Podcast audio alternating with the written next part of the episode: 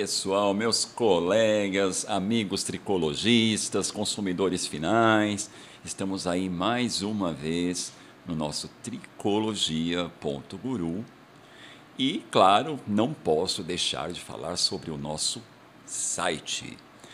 O site tricologia.guru você tem total interação, você tem acesso a conteúdos, novidades na área do styling, da beleza, o que está se falando, o que está se comentando, o que saiu de novo em cosméticos e serviços, enfim. É um site muito interativo onde você vai estar perfeitamente atualizado a todo o universo da beleza e tricologia. Portanto, não esqueçam, nosso site tricologia.guru, podcast tricologia.guru e temos também o nosso Instagram, onde lá você tem acesso também a todos os materiais, eh, fotos, informações sobre todos os equipamentos, produtos, serviços que foram apresentados aí uh, em todas as nossas entrevistas, nas nossas conversas, enfim. Você tem muita interação com todos esses mecanismos né, dentro dos sites de relacionamento e de mídia de relacionamento. Desculpem aí, agora vamos lá. Uh, de repente você está com queda de cabelo e percebe que precisa procurar um profissional. Você já utilizou shampoos anti-quedas, já utilizou loções, fala, não, eu preciso ir atrás de um profissional para resolver aí o meu problema quanto à queda de cabelo, que aliás eu acho que é uh, a decisão mais sensata que você pode fazer, porque muitas vezes a gente acaba comprando coisas, né, e aceitando sugestões de, de amigos, enfim, e na verdade uh, existe um conceito que é muito próprio, uh, perdão, desculpe pessoal, que é muito próprio de cada pessoa. Né? Então, o que é bom para mim pode não ser para você e vice-versa. E na questão de queda de cabelo uh, é muito dentro desse raciocínio. Então, eu vou relatar para vocês uma, uma consulta com terapia capilar que eu tive com uma paciente que ela já veio de outro, já tinha passado por outros locais, inclusive por dermatologista, tal.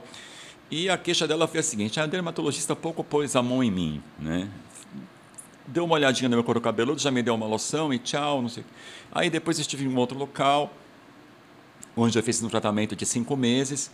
E eu usei tudo que você pode imaginar e não tive resultado. E de fato, quando eu comecei a fazer as devidas análises, né, com microcâmera, enfim, e toda uma anamnese, eu constatei que realmente ela, para quem estava em tratamento já há cinco meses, uh, realmente a questão ali era muito grave.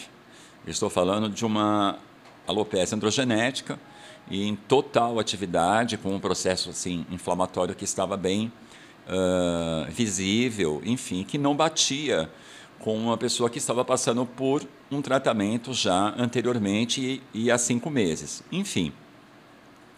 Agora prestem atenção no relato. Eu perguntei para ela o que ela tinha achado do tratamento. Ela falou: Olha, eu achei muito bom porque eles usaram muitas coisas, né?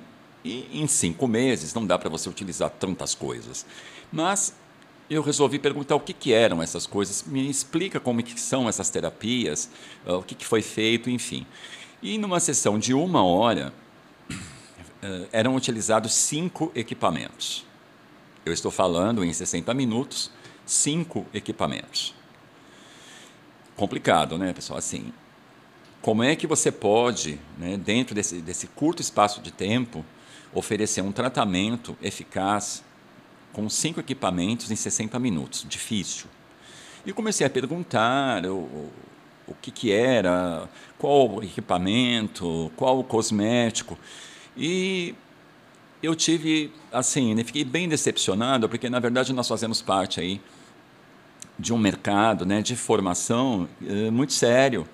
E existe um, um ditado também muito sério que é menos é mais. É, então, eu tenho que ver o momento certo de utilizar um equipamento ou um produto de acordo com o que o paciente ou cliente necessita e de acordo também com a, a sua terapêutica né, adequada ao ser humano, a pessoa que eu estou lidando, que isso vai consolidar na questão de o que, que essa pessoa faz, né, o que, que ela tem, o que, que ela bebe, o que, que ela dorme, como é que ela cuida do cabelo, o, como que ela lava, como é, enfim.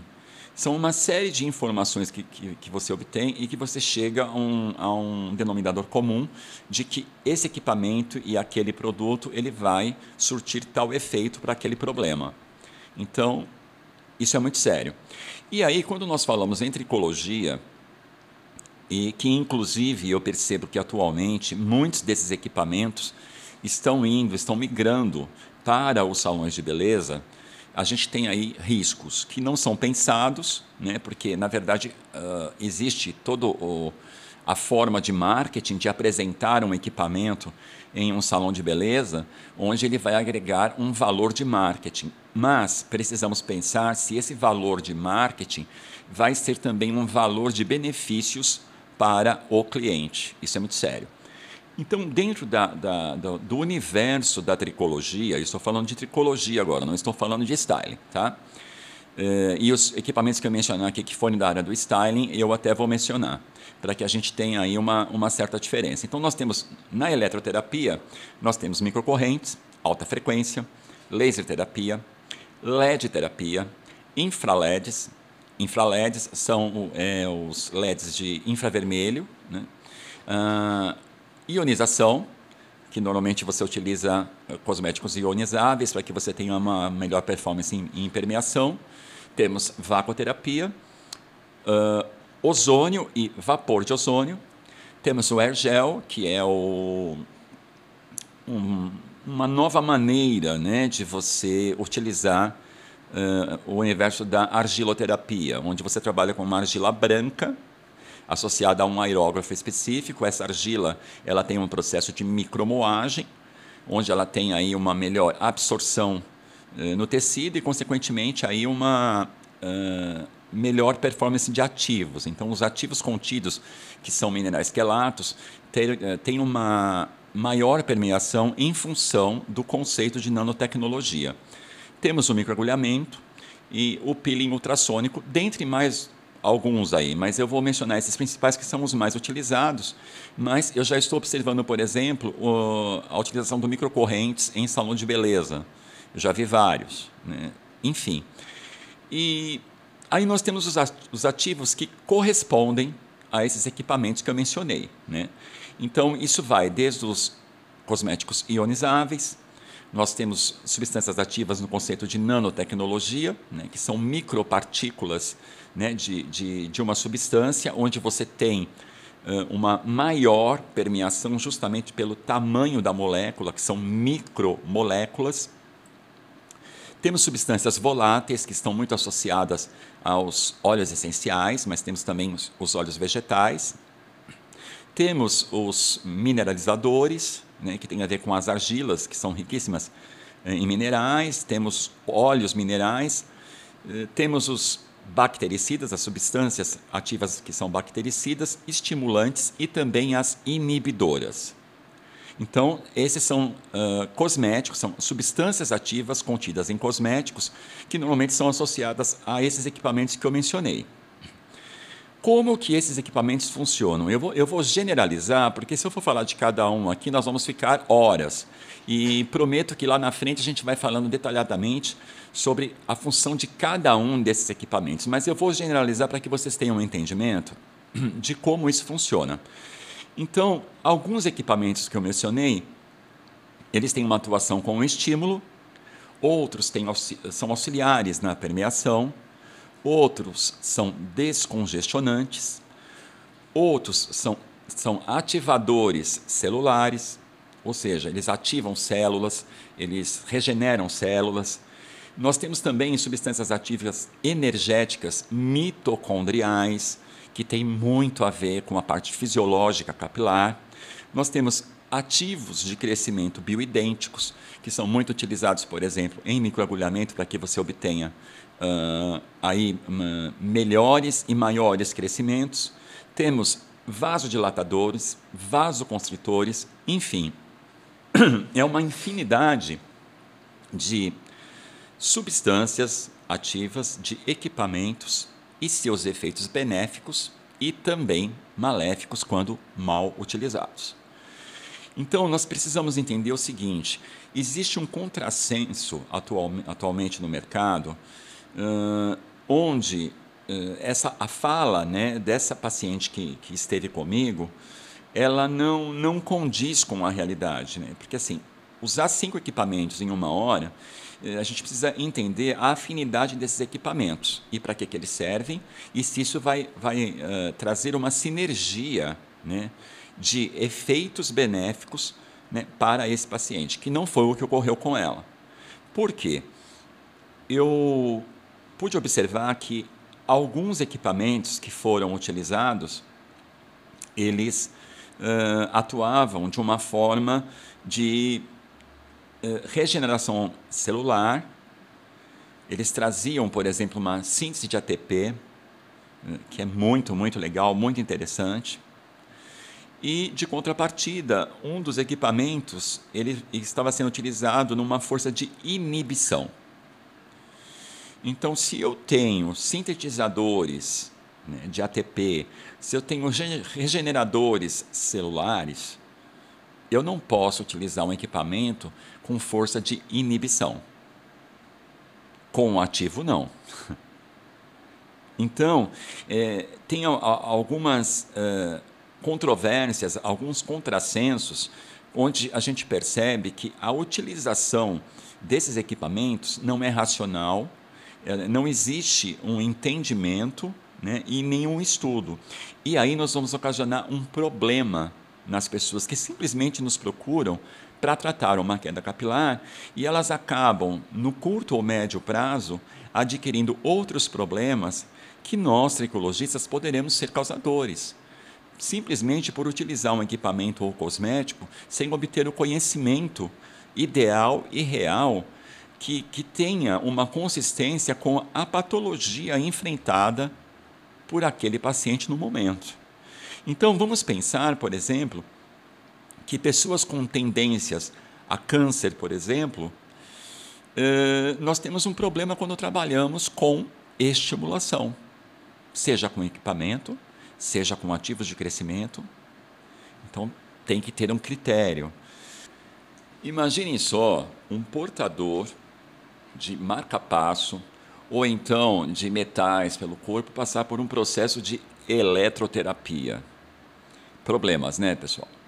Então, nós temos que pensar muito nessas coisas. Né? Uma pessoa com diabetes, por exemplo, eh, onde não tenha um controle, onde muitas vezes o paciente nem tem conhecimento que a possui, passar por um microagulhamento, pode ser um problema muito grave. Psoríase, por exemplo, tratada com eletroterapia, associada a alta frequência, por exemplo, é um outro problema. Eh, pessoas com lupus, imaginem, por exemplo, tratar uma queda capilar em alguém com lupus, é algo bastante complicado.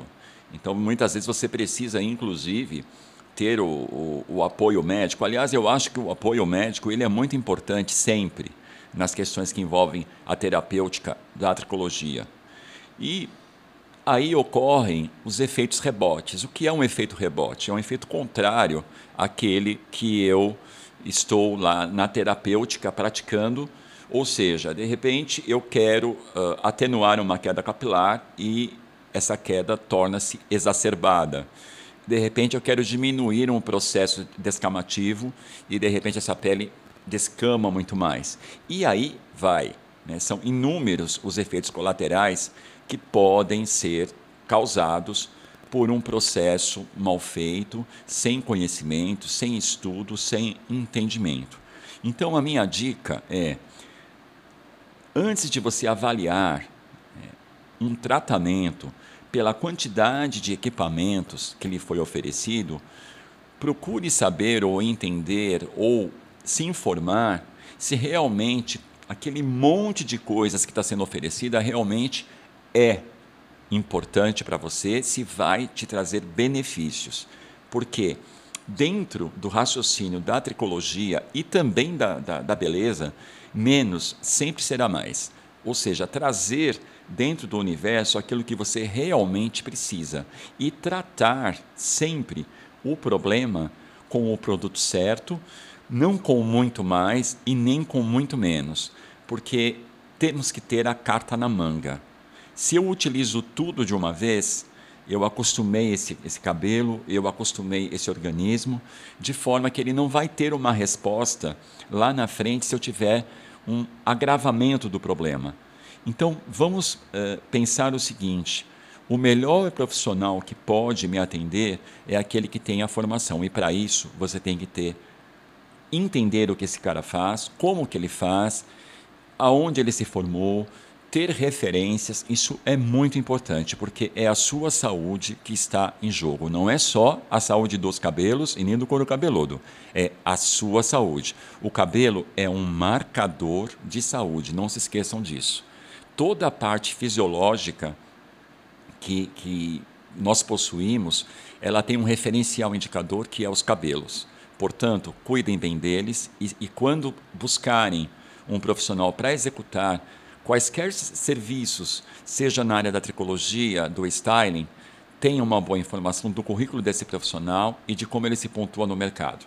Essa é a minha dica para vocês, pessoal. Vamos aí terminando mais um bate-papo e volto a falar para vocês. Não esqueçam de dar uma visitinha no nosso site tricologia.guru e conhecer lá as novidades no universo da beleza, tricologia e saúde. Instagram você tem lá toda a nossa informação sobre fotos, equipamentos que foram apresentados aqui em todos os nossos podcasts e, claro, o nosso podcast tricologia.guru. Até a próxima, sempre com muita, muitas e muitas novidades.